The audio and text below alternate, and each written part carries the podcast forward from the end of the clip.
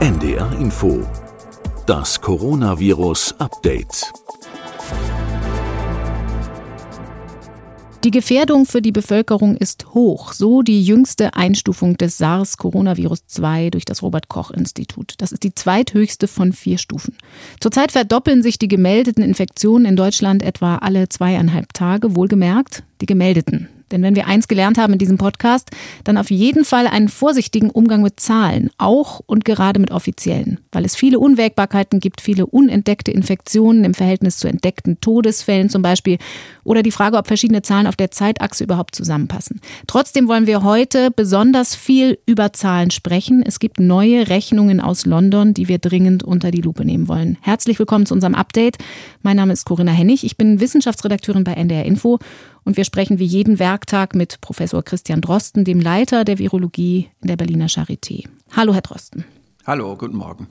Herr Drosten, bevor wir uns Ihren wissenschaftlichen Erkenntnissen zuwenden, sollten wir uns heute mit Stimmen beschäftigen, die gar nicht mehr so selten sind und die die Meinung vertreten, immer noch alles übertrieben.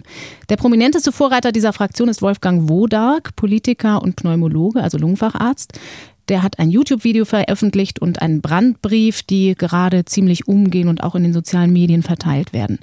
Sinngemäß sagt Wodak, da freuen sich doch die Virologen bloß, weil sie mal was Neues entdeckt haben. Coronaviren im Allgemeinen gab es doch schon immer. Dies ist einfach ein spezielles mehr. Und die Todesfälle wären eigentlich in der Statistik verborgen geblieben, wenn man nicht gezielt danach suchen würde. Bei sieben bis 15 Prozent der Erkrankten mit Grippesymptomen würden schließlich auch bisher schon immer Coronaviren gefunden.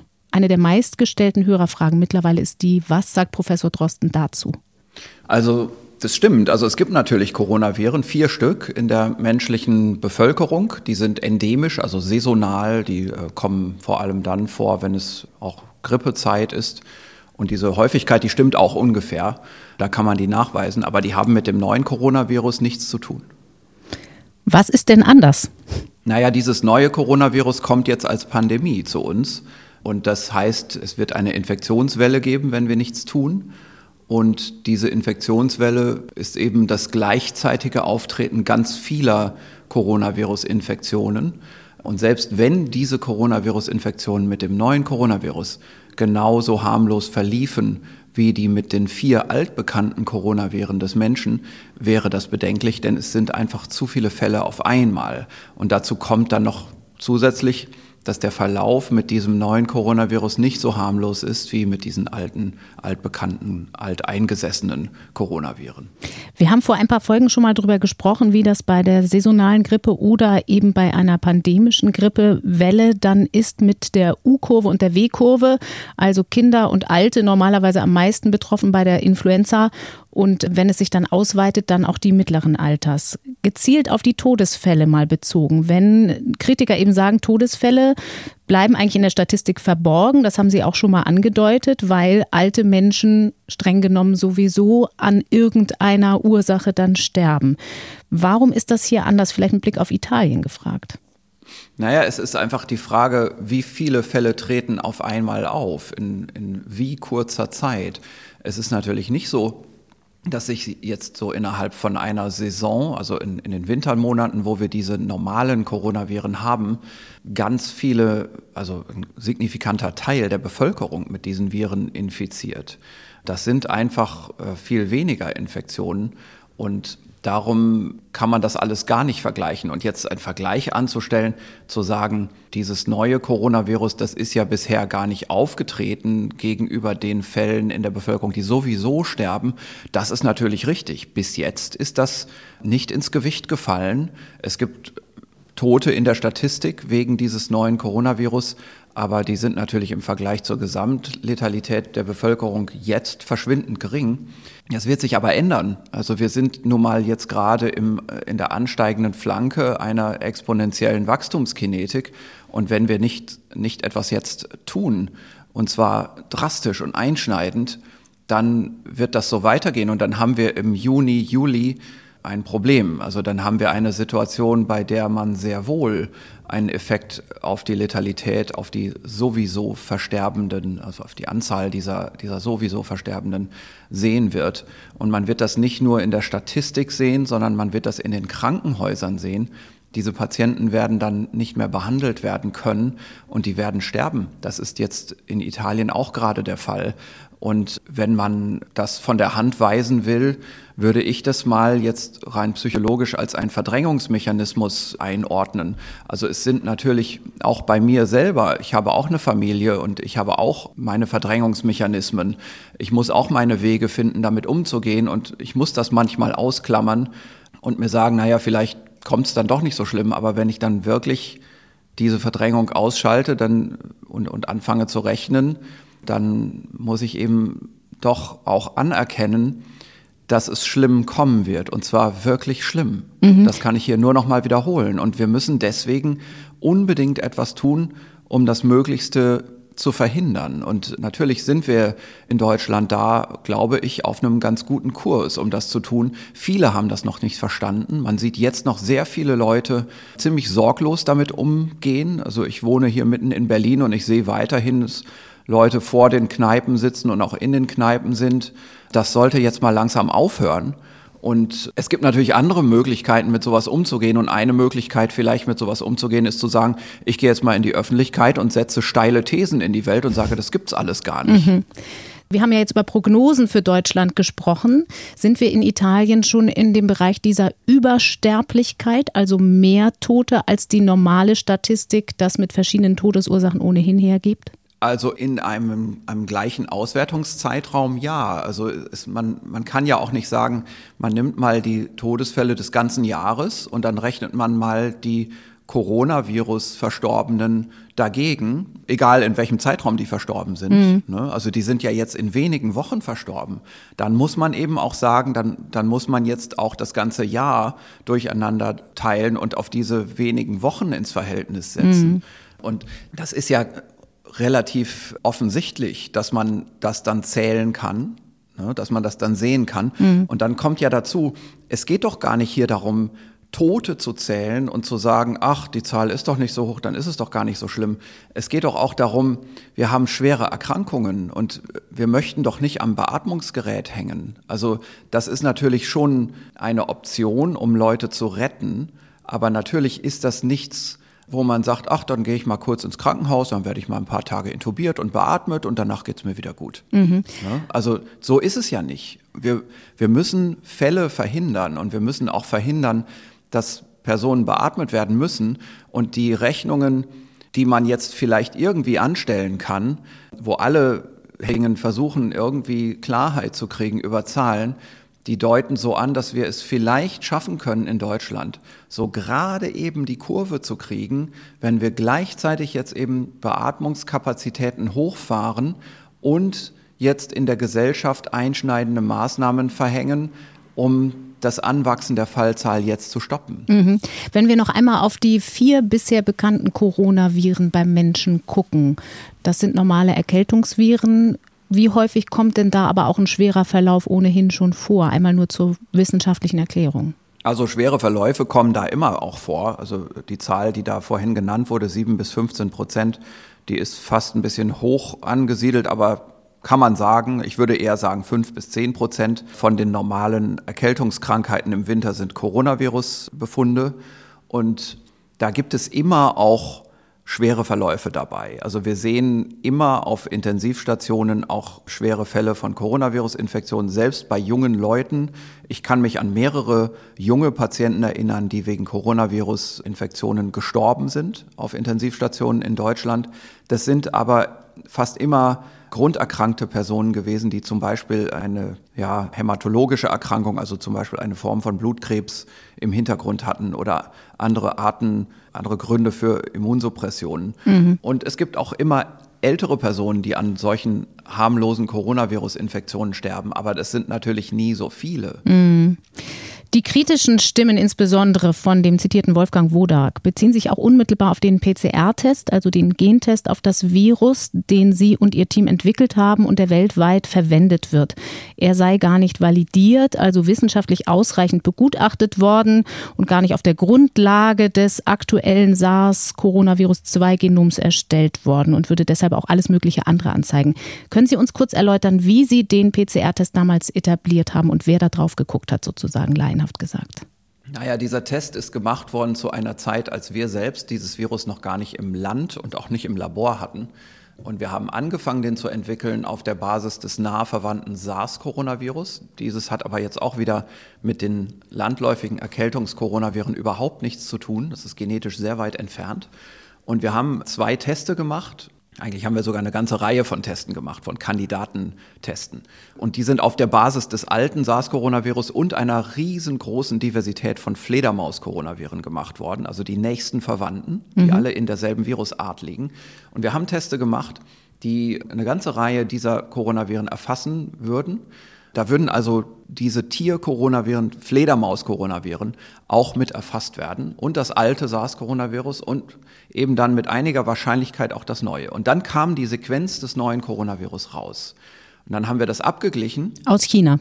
Aus China von Kollegen, aber nur theoretisch als Sequenzinformation. Mhm. Und dann haben wir von unseren Kandidatentesten die zwei Teste genommen, die besonders gut passten zu diesem neuen Virus und die haben wir dann weiter validiert. Und zwar mit der Universität Hongkong, der Universität Rotterdam, der Nationalen Public Health Organisation in London und unseren eigenen Patienten. Und es ist eine sehr, sehr große Validierungsstudie durchgeführt worden. Ich müsste die jetzt aufmachen auf meinem Computer, um nochmal auf die Zahlen zurückzugehen.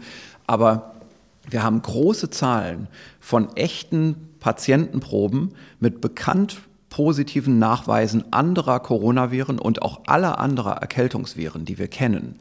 Und davon jeweils eine ganze Anzahl für jedes einzelne Virus, eine ganze Anzahl von Patientenproben, also hunderte von Proben mit anderen Coronaviren und anderen Erkältungsviren haben wir getestet in diesem Test und nicht ein einziges Mal hat es da eine falsch positive Reaktion gegeben. Mhm. Also dieser Test reagiert gegen kein anderes Coronavirus des Menschen und gegen kein anderes Erkältungsvirus des Menschen. Aber es, es stimmt, aber das ist natürlich vollkommen irreführende Information. Rein theoretisch würde dieser Test gegen das alte Coronavirus reagieren. Das gibt es aber seit 16 Jahren nicht mehr beim Menschen. Und rein theoretisch würde dieser Test auch gegen eine ganze Reihe von Fledermaus-Coronaviren reagieren, aber die gibt es auch nicht beim Menschen. Und genauso ist es zum Beispiel, wenn wir uns jetzt andere Erkältungs-Coronavirus-Teste anschauen. Es gibt zum Beispiel ein Coronavirus beim Menschen, ein Erkältungs-Coronavirus. Da würde der Test auf jeden Fall auch kreuz reagieren gegen ein Coronavirus des Rindes, das beim Rind Durchfall macht. Diese mhm. Viren sind sehr ähnlich. Und noch ein anderes, das würde kreuz reagieren gegen ein Coronavirus des Kamels. Und damit meine ich nicht das MERS-Virus, sondern ein anderes unserer normalen Erkältungsviren. Aber das hat mit der medizinischen Diagnostik und der Wertigkeit der Daten für die Epidemiologie überhaupt keine Bewandtnis. Wir testen mit diesem Test nur das neue Coronavirus beim Menschen also wenn wir eine Patientenprobe testen und es ist positiv, dann ist es dieses neue Coronavirus und auf gar keinen Fall eins der bekannten anderen Coronaviren. Also und auch SARS-1 hatten Sie vorhin erwähnt, eben nicht. SARS-1 gibt es gar nicht mhm, mehr. Genau. genau. Und die Art der technischen Validierung ist auf so hohem Niveau, und das haben wir im Januar bereits publiziert. Das war eine der ersten wissenschaftlichen Veröffentlichungen überhaupt über dieses neue Virus, dass eine unglaublich große Reihe von Firmen, nicht nur in Deutschland, sondern in der ganzen Welt, dazu übergegangen ist, diesen Test wegen dieser so guten Validierungsdaten sofort in kommerzielle validierte Testsysteme zu überführen. Und gleichzeitig hat die Weltgesundheitsorganisation sofort dieses Testprotokoll öffentlich gestellt auf ihre Seite, damit alle Agenturen des öffentlichen Gesundheitswesens das benutzen können. Und wir haben auch sofort angefangen, das essentielle Material weltweit zu verteilen. Noch Mitte Januar haben wir sofort losgelegt. Übrigens zum Nulltarif. Also wir sind da in einem Forschungsprojekt drin, das wird von der Europäischen Union bezahlt.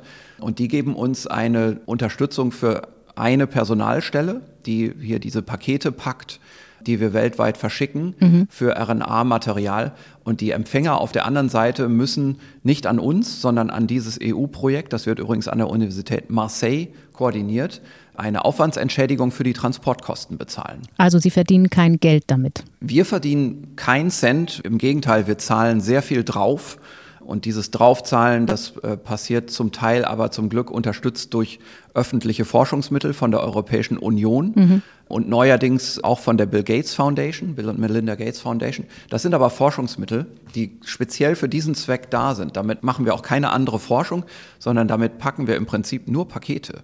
Mhm. Also wir verdienen keinen Cent, wir zahlen eher drauf, weil am Anfang hatten wir diese Forschungsmittel nicht. Da mussten wir das einfach aus der Portokasse hier anschieben, weil sonst keiner etwas gemacht hätte. Und dann ist es so, dass man natürlich in einem Testlabor grundsätzlich auch Abrechnungen macht. Also das sind ja medizinische Leistungen. Wenn ein Patient getestet wird auf irgendein Virus im Labor, dann ist es genau wie bei anderen Labortesten auch. Dann gibt es natürlich einen Kostenträger. Mhm. Das ist bei öffentlich versicherten Patienten die Kassenärztliche Vereinigung. Da gibt es einen Abrechnungssatz und äh, das geht natürlich an das Labor. Da habe ich oder mein Institut aber überhaupt nichts davon. Mhm. Wir haben dazu keine finanzielle Verbindung. Mhm. Ähm, und bei Privatpatienten gibt es eine Privatrechnung, die wird dann ja über die private Versicherung erstattet.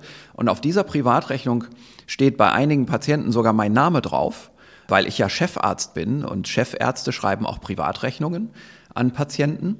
Aber in meinem Arbeitsvertrag ist das nicht so, dass ich das bekomme. Mhm. Das geht also auch an das Labor und mein Gehalt hat damit gar nichts zu tun. Mhm. Und es gibt einen kleinen Gehaltsanteil, ich kann das hier wirklich so sagen, ich bin da vollkommen offen.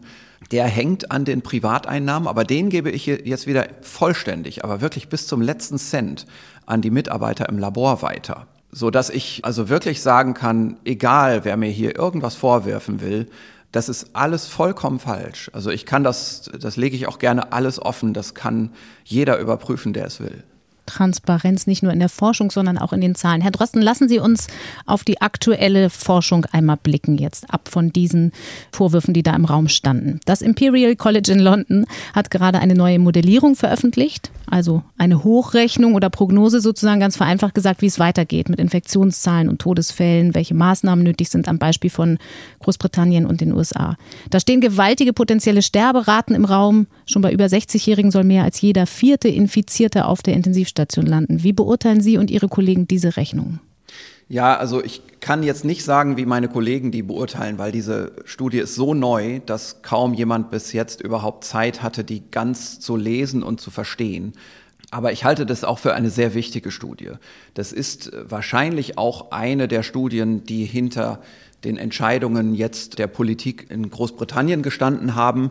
Aber auch da ist es ja jetzt so wie bei uns. Man hat sich lange mit Wissenschaftlern beraten und diese Wissenschaftler haben auch versucht, sehr differenzierte Daten zu liefern, aber irgendwann wurde dann eben doch eine politische Entscheidung getroffen mhm. und das ist auch richtig so. Ne? Also wir müssen jetzt einfach politische Entscheidungen haben, wo gesagt wird, besser jetzt was machen, als irgendeine Gelegenheit zu verpassen und dann lieber mal wissenschaftlich nachbewerten, wie man nachsteuern kann, die Maßnahmen. So, und jetzt also zu dieser Studie. Es werden da Annahmen gemacht. Und das ist immer so in diesen Modellierungsstudien. Man kann so ein mathematisches Modell nicht einfach so nach Naturkonstanten durchrechnen, sondern man muss diesen Modellen Annahmen mitgeben. Und äh, das hier ist jetzt einfach eine Studie, bei der ganz besonders feinkörnig nachgeschaut wurde, also bei der das mathematische Modell besonders elaboriert ist und auch kleinste Details mit reinprogrammiert wurden. Aber auch in diesen kleinsten Details liegen natürlich Annahmen. Mhm. Und man muss sich diese Annahmen vielleicht erstmal vergegenwärtigen. Zum Beispiel, es geht hier um eine mittlere Inkubationszeit von 5,1 Tagen. Das wurde angenommen. Das sehe ich auch so. Das ist sicherlich richtig. Mhm. Es wird angenommen, dass die Infektiosität bei symptomatischen Patienten zwölf Stunden vorm Symptombeginn startet. Dem würde ich auch zustimmen. Ich würde fast sogar sagen, das ist ein bisschen zu konservativ. Wahrscheinlich startet das sogar einen Tag vor Symptombeginn. Mhm. Anhand von Labordaten kann ich das aber auch nur sagen, nicht von Übertragungsstudien, wobei die Münchner Übertragungsstudie suggeriert so etwas. Dann, ich lese hier gerade auch während ich spreche, mhm. weil das musste ich mir jetzt auch rausschreiben. Ich habe wirklich äh, heute Morgen früh diese Studie gelesen und ich kann jetzt auch nicht sagen, dass ich die komplett in allen Details erfasst habe. Es wird davon ausgegangen, dass zwei Drittel aller Fälle symptomatisch sind. Also ein Drittel der Fälle merkt nichts von der Infektion oder nimmt sie zumindest nicht ernst, weil mhm. sie so mild ist, dass man sagt, das ist ja eigentlich gar nichts. Also minimales das heißt, Halskratzen. Ja, genau. Und das heißt, man geht davon aus, dass nur zwei Drittel der Fälle, wenn sie krank werden, egal ob mit oder ohne Test, in die Heimisolierung gehen würden. Ob mhm. jetzt freiwillig oder nach Arztkonsultierung und Test, ist jetzt dabei egal. Man geht von einer Infektionssterblichkeitsrate, also jetzt sagen wir nicht Fallsterblichkeitsrate, weil jetzt sind eben auch die unbemerkt Infizierten dabei, dann kann man nur noch Infektionssterblichkeitsrate sagen, von 0,9 Prozent. Die sind ja aber ein wichtiger Faktor, die unbemerkt Infizierten. Richtig, die sind ein wichtiger Faktor, aber ob das wirklich ein Drittel sind, wissen wir nicht. Das mhm. ist hier wirklich eine Schätzung. Ne? Und daran sieht man schon mal, solche Schätzungen, die sind mutig und die können komplett falsch sein und die können extreme Auswirkungen haben am Ende der Modellrechnung. Mhm. Ne? Also das ist immer das Problem bei Modellen. An einigen Stellen muss man Schätzungen eingeben. Da hat man dann also eine wissenschaftliche Studie, die sieht extrem kompliziert aus, aber in den wichtigen Stellschrauben ist plötzlich, steht dann plötzlich da, ja, da haben wir einen Experten gefragt und der hat das geschätzt. Mhm. Ne, und das ist so ein bisschen das Problem an solchen Studien. Aber wir gehen mal weiter durch. Also zwei Drittel der Fälle sind symptomatisch, das ist eine Schätzung. Die Infektionssterblichkeit ist 0,9 Prozent. In einer anderen Studie aus derselben Gruppe vor kurzem auch publiziert, war die Schätzung sogar nur bei 0,6 Prozent. Also das sind so ungefähr die Zahlen, die wir hier in dem Podcast auch immer diskutiert mhm. haben. Also mhm. wir haben ja immer gesagt, nee, nee, die drei, vier Prozent, das ist eine Sondersituation bei einem überlasteten Gesundheitssystem und bei einer Nichtverfügbarkeit von Testen. Die schätzen hier schon ähnliche Dinge, wie wir sie hier auch immer besprochen haben. Dann gehen sie davon aus, eine Hospitalisierungsrate, also von den Infizierten, gehen 4,4 Prozent ins Krankenhaus. Das mag schon so sein. Dann das heißt schätzen, ja aber noch nicht gleich Intensivstationen, sondern nein, nein, überhaupt nein. ins Krankenhaus. Genau, genau. Äh, und dann schätzen sie, dass ein Drittel derjenigen, die ins Krankenhaus gehen, beatmet werden müssen. Das ist schon eine hohe Zahl, wie ich finde. Mhm. Ähm, aber sie gehen auch davon aus, eins, also das kann man umrechnen, das wären dann von allen 1,32 Prozent von allen Infizierten. Und das mag schon sein. Also mhm. solche Schätzungen würde ich auch anstellen. Und hier steht dann aber auch wieder dabei, das ist basierend auf einer Schätzung eines Professors in England. Dann geht man davon aus, dass 50 Prozent der Beatmeten auf der Intensivstation sterben werden.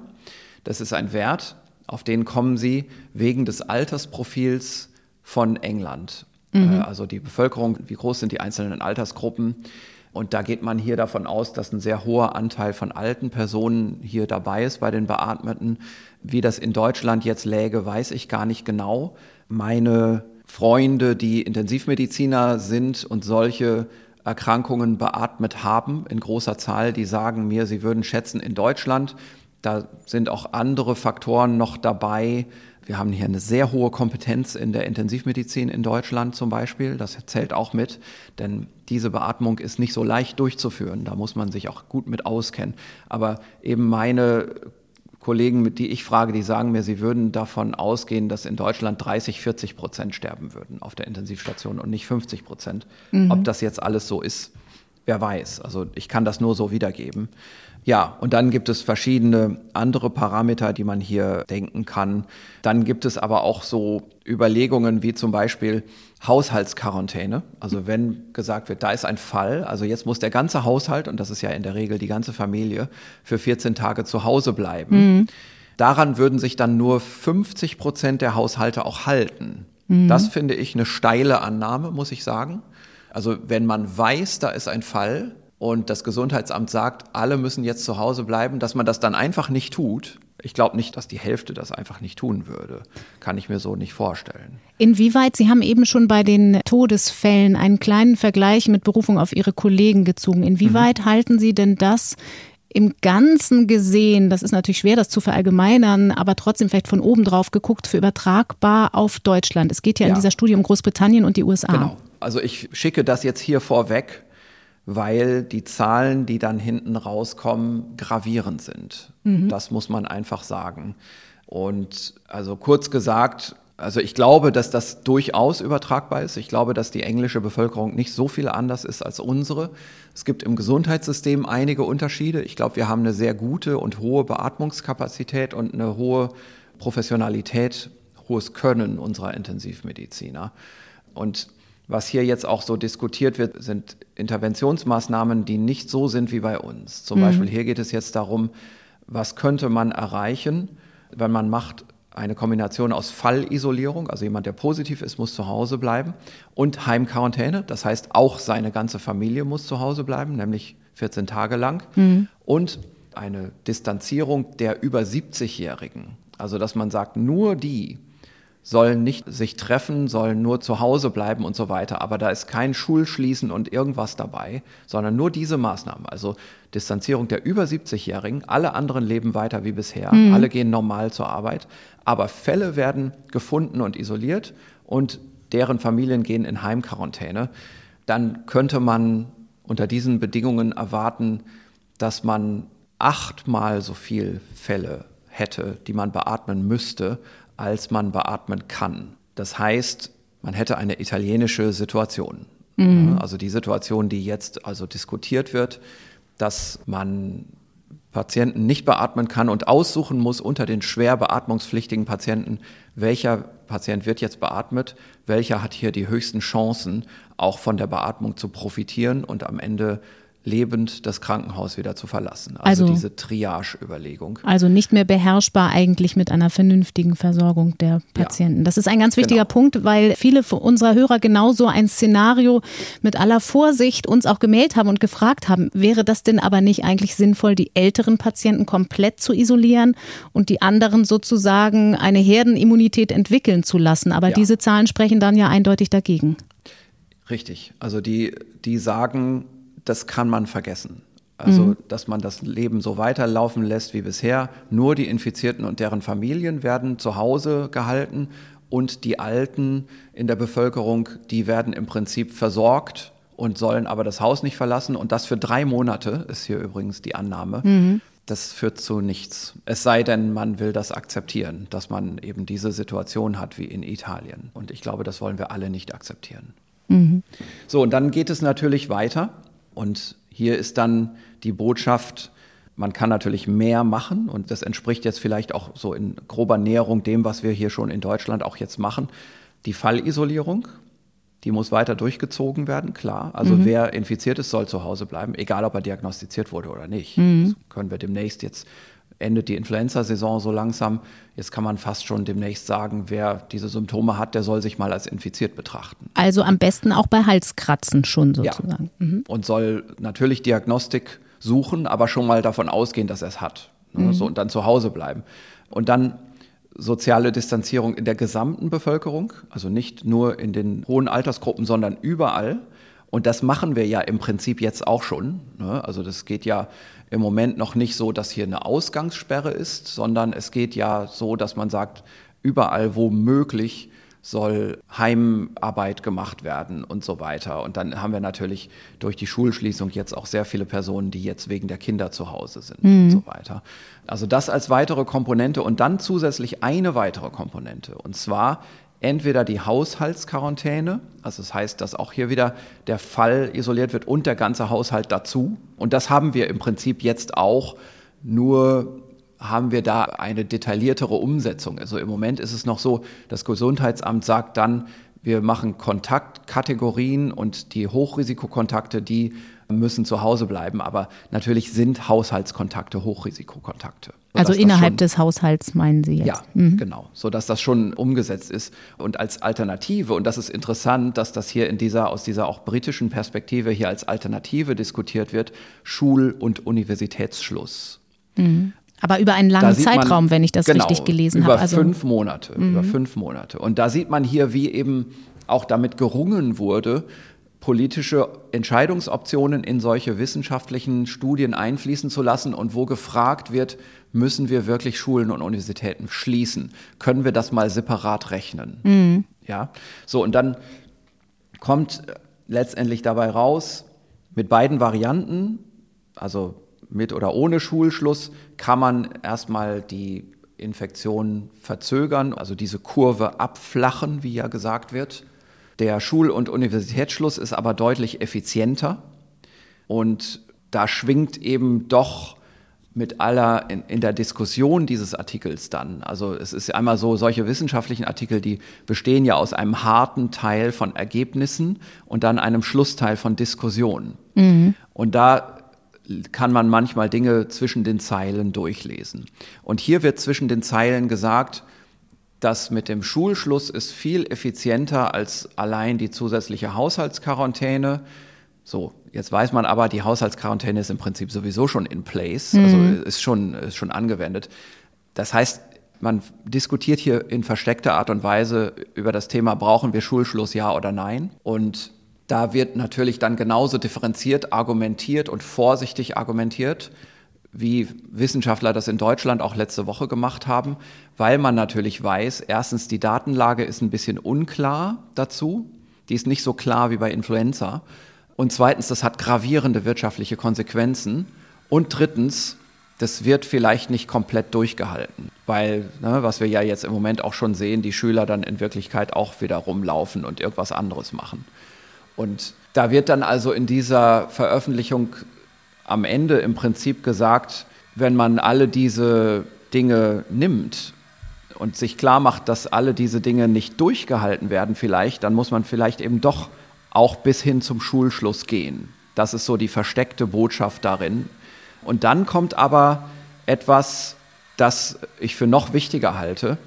Es wird dann gesagt, man muss das Ganze wirklich für fünf Monate durchhalten und das ist eine extrem lange Zeit. Das ist wirklich schwer durchzuhalten. Mhm. Und zusätzlich wird gesagt, wenn man dann diese Maßnahmen wieder loslässt, wenn man also dann das einfach alles wieder zurückfährt nach diesen fünf Monaten, dann kommt die Infektion zurück und zwar als Winterwelle. Und das ist etwas, das wir unbedingt vermeiden müssen. Denn dann hätten wir nicht viel gewonnen, dann hätten wir das Problem nur zeitlich verschoben in den Winter. Klar, eine zeitliche Verschiebung ist natürlich ein großer Gewinn, wenn man in der Zeit bis dahin etwas gefunden hat, eine neue Möglichkeit damit umzugehen und das dann anders lösen kann, das Problem. Und weil das ein Dilemma ist, weil es ja so aussieht, als gäbe es jetzt mit allen normalen Maßnahmen keine andere Intervention, also ein Medikament oder ein Impfstoff, wird dann noch etwas anderes durchgespielt, nämlich was wäre eigentlich, wenn man sagen würde, man macht all diese kombinierten Maßnahmen für eine Zeit und dann schaut man, dass die Erkrankungsfälle ein bestimmtes Niveau unterschreiten und dann lässt man die Maßnahmen wieder locker. Mhm. Dann dürfen also alle wieder leben wie vorher und in die Schule gehen. Und wenn dann wieder die Fälle auf ein gewisses Maß angestiegen sind, dann schaltet man das wieder an und so weiter. Dann beobachtet man immer die Fälle, die auf Intensivstationen liegen, die zählt man. Die sind nämlich leicht zu melden und leicht zu zählen. Und anhand von diesem Kriterium schaltet man das System immer wieder an und aus, also macht immer wieder solche Ferienphasen und Arbeitspausephasen mit normalem Leben. Mhm. Das ist natürlich letztendlich etwas, das man theoretisch durchspielt aber doch mal wert, darüber nachzudenken, könnte man so etwas machen. Und was dabei rauskommt, ist, das könnte man machen, darüber könnte man die Fallzahl immer wieder in einem niedrigen Bereich kontrollieren und man könnte dann auch diese Patienten alle versorgen, aber man müsste das zwei Jahre durchhalten. Mhm. Und das mhm. ist natürlich, das ist nicht denkbar. Und unterm Strich bei dieser ganzen Studie steht letztendlich die Botschaft, wir brauchen was anderes. Wir müssen etwas machen. Also wir können es durchaus schaffen. Das sehe ich für Deutschland auch ganz genauso. Wir können es jetzt durchaus schaffen, die Kurve zu kriegen und diese Fallzahl in den nächsten Monaten, also in den frühen Sommermonaten, so weit senken, dass wir durchaus so gerade eben alle Patienten versorgen und nicht in diese Situation reinlaufen eines überstrapazierten Gesundheitssystems, mhm. wo dann die Fallsterblichkeit hochgeht, weil nicht mehr diejenigen beatmet werden können, die es brauchen. Das können wir schaffen, aber wir müssen zusätzlich etwas anderes finden. Wir müssen einen Impfstoff finden oder irgendein Medikament, das man den älteren Personen geben könnte. Wir müssen natürlich nicht die ganze Bevölkerung mit irgendetwas versorgen, aber zumindest die Risikogruppen und die vor allem die älteren Personen, für die muss man jetzt irgendetwas machen. Also wir müssen jetzt wirklich glaube ich, das ist meine persönliche Meinung, das werden viele auch Wissenschaftler anders sehen als ich. Aber ich, ich muss wirklich sagen, ich habe mich in den letzten Tagen ja sehr intensiv mit diesen Dingen auch befasst, weil ich eben dann auch von Politikern gefragt wurde, Antworten zu geben, die ich mir selber nicht geben kann. Mhm. Und habe mir Zahlen immer wieder hin und her angeschaut und kreuz und quer gerechnet. Und für mich, mein persönlicher Schluss ist wirklich, wenn wir das Ganze schaffen wollen als Gesellschaft in einer Art, dass wir wirklich nicht eine erhöhte Todesrate akzeptieren wollen in der älteren Bevölkerung, dann müssen wir wahrscheinlich regulative Dinge außer Kraft setzen, was Impfstoffe angeht und schauen, wo können wir einen Impfstoff herbeizaubern, der schon relativ weit entwickelt ist, der vielleicht auch schon mal klinisch ausprobiert wurde. Mhm. Also klinisch ausprobiert wurde für dieses neue Virus noch keiner, aber für das alte SARS-Virus wurden schon Impfstoffe ausprobiert. Da musste man jetzt mal gucken, was gibt es eigentlich, was liegen von damals eigentlich für Daten vor. Und dann muss man überlegen, wie man es hinbekommen kann, regulative Prozesse in dieser Ausnahmesituation für eine Spezialgruppe in der Bevölkerung vielleicht zu erleichtern. Also die ähm, Regularien ein bisschen zu lockern im Hinblick ja. auf, wir nehmen notfalls auch ein kleines Risiko in Kauf, was noch ja. nicht komplett durchgetestet wurde auf ja. Nebenwirkungen zum Beispiel. Ja, mhm. und für so ein Risiko müsste dann auch der Staat haften. Und das sind alles ganz schwere Entscheidungen und Überlegungen, weil das dann am Ende eben doch viele Personen betreffen würde. Und das ist alles gar nicht ins Reine gedacht. Mhm. Ich sage das jetzt hier einfach so ins Mikrofon, aber ich denke, wir müssen diesen Denkprozess unter Experten in der Wissenschaft jetzt starten, auch ungewöhnliche Optionen zu denken wenn wir an diese Modellierungszahlen glauben. Und ich glaube schon an diese Zahlen. Also ich habe immer meine Reserviertheiten gegen solche Modellierungen, weil eben, wie ich das vorhin schon mal sagte, es werden immer grobe Annahmen getroffen. Also das, man hatte ein hochdiffiziles System, aber irgendwo ist dann plötzlich eine ganz grobe Schraube dran und irgendjemand kommt einfach und dreht da mal dran rum, so wie er gerade meint. Mhm. Während andere Sachen, die ganz feinen Zahnrädchen, die justieren sich alle gegenseitig selbst und das ist hochdiffizil. Also das ist schon komisch mit diesen Modellen, muss man sagen. Und man kann da wirklich auch skeptisch sein. Aber man muss auch sagen, ich glaube nicht mehr, dass diese epidemiologischen Modellierungen so grobe Fehler machen, wie sie die noch vor 15 Jahren oder 20 Jahren gemacht haben, wo es dann hieß, ganz England wird in den nächsten Monaten BSE bekommen mhm. und solche Geschichten. Mhm. Das waren Fehler, die da auch gemacht wurden mit den Berechnungen und mit den Annahmen und das ist nicht eingetreten. Das hat auch ein bisschen diese Modellrechnung, dieses epidemiologische Modellieren in ein schlechtes Licht gebracht, aber da ist jetzt so viel Zeit vergangen und da ist so viel dazugelernt worden, dass wir einfach sagen müssen als Wissenschaftler, dass wir das ernst nehmen. Und wenn wir das ernst nehmen, diese Studie halte ich für eine der besten Studien, die bisher verfügbar ist. Und die ist eben nicht nur auf die USA, sondern auch auf England gerechnet. Ein Land, das uns sehr ähnlich ist. Und die Aussichten sind wirklich verzweifelnd. Mhm. Es ist wirklich schlimm, was man da unterm Strich draus liest aus dieser Studie. Und wir müssen uns jetzt hinsetzen und miteinander sprechen über Möglichkeiten. Aber Sie haben ja schon einen potenziellen Weg zumindest, wo man weiterdenken kann, aufgezeigt. Viele Anhaltspunkte also und viele Hausaufgaben jetzt für politische Entscheider und natürlich für Sie als Forscher, was die Wirkstoffforschung weiter angeht. Herr Drosten, ich sage für heute vielen Dank. Wir bleiben ja täglich im Gespräch dann auch weiter zu Ihren Forschungsergebnissen aus der Charité, soweit die spruchreif sind. Und wir hören uns morgen wieder. Gerne, bis morgen. Unseren Podcast finden Sie, findet ihr immer mittags in der ARD Audiothek und auf der Internetseite ndr.de slash Corona-Update. Da stellen wir auch die Transkripte der Gespräche zur Verfügung. Und noch eine Bitte. Uns erreichen jeden Tag unzählige Mails mit Fragen, die wir dem Virologen stellen sollen. Das tun wir gern, auch wenn wir längst nicht alles unterbringen können.